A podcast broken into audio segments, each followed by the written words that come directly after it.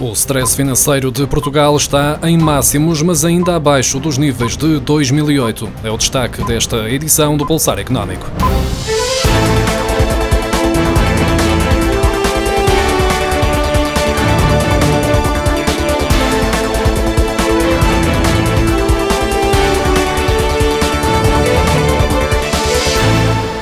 Volatilidade nos mercados financeiros tem-se mantido nas últimas semanas, com os índices bolsistas a cair com a mesma rapidez com que depois sobem. O mesmo acontece nas obrigações, no petróleo ou noutros ativos financeiros. Ainda assim, segundo o indicador de stress financeiro do Banco de Portugal, a instabilidade financeira ainda não atingiu o nível registado na crise financeira de 2008-2009 e na crise das dívidas soberanas de 2011-2012, mas já superou o stress atingido no início de 2016, quando havia dúvidas sobre as medidas e as estabilidade da solução governativa que deu origem à geringonça PS, PCP e Bloco de Esquerda.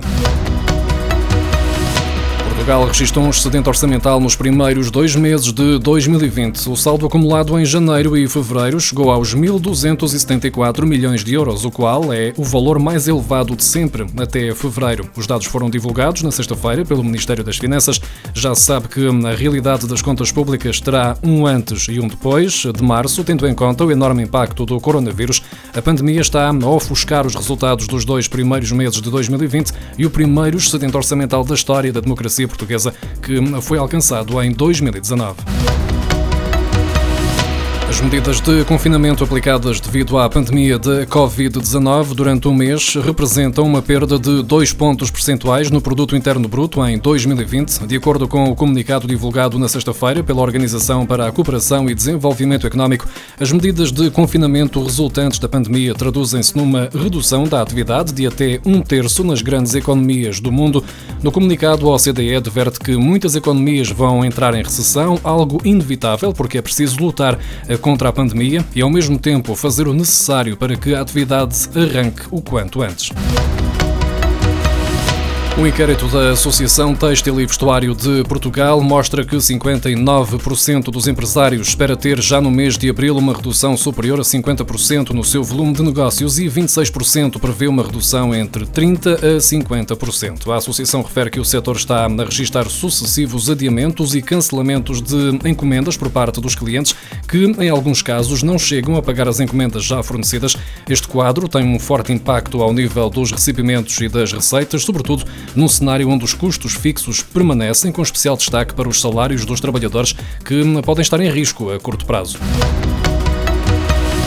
O governo português decidiu regularizar os estrangeiros com pedidos pendentes no Serviço de Estrangeiros e Fronteiras, medida em vigor desde a declaração do estado de emergência no dia 19 e que garante os mesmos direitos que os restantes cidadãos. Por outro lado, os vistos e documentos relativos à permanência de cidadãos estrangeiros em território nacional que expiraram depois de 24 de fevereiro são válidos até 30 de junho e estes documentos, assim como o cartão de cidadão, a carta de condução, o registro criminal e as certidões, devem ser aceitos pelas autoridades públicas para todos os efeitos legais.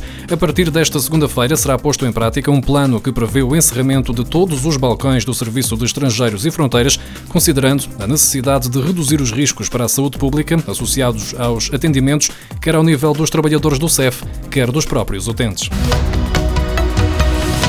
O Governo aprovou na quinta-feira o decreto-lei que prevê a suspensão do pagamento dos créditos dos particulares e das empresas por seis meses. A moratória, ao abrigo do regime do Estado, abrange apenas o crédito para a compra de casa, mas só para habitação permanente, ou seja, fica de fora o crédito para segundas habitações e o crédito pessoal. Isto deixa os bancos preocupados porque temem um aumento do mal parado no crédito pessoal, já que são os mesmos clientes que têm o crédito à habitação e o crédito pessoal. Por essa razão, a banca prepara já as moratórias privadas para o crédito crédito pessoal.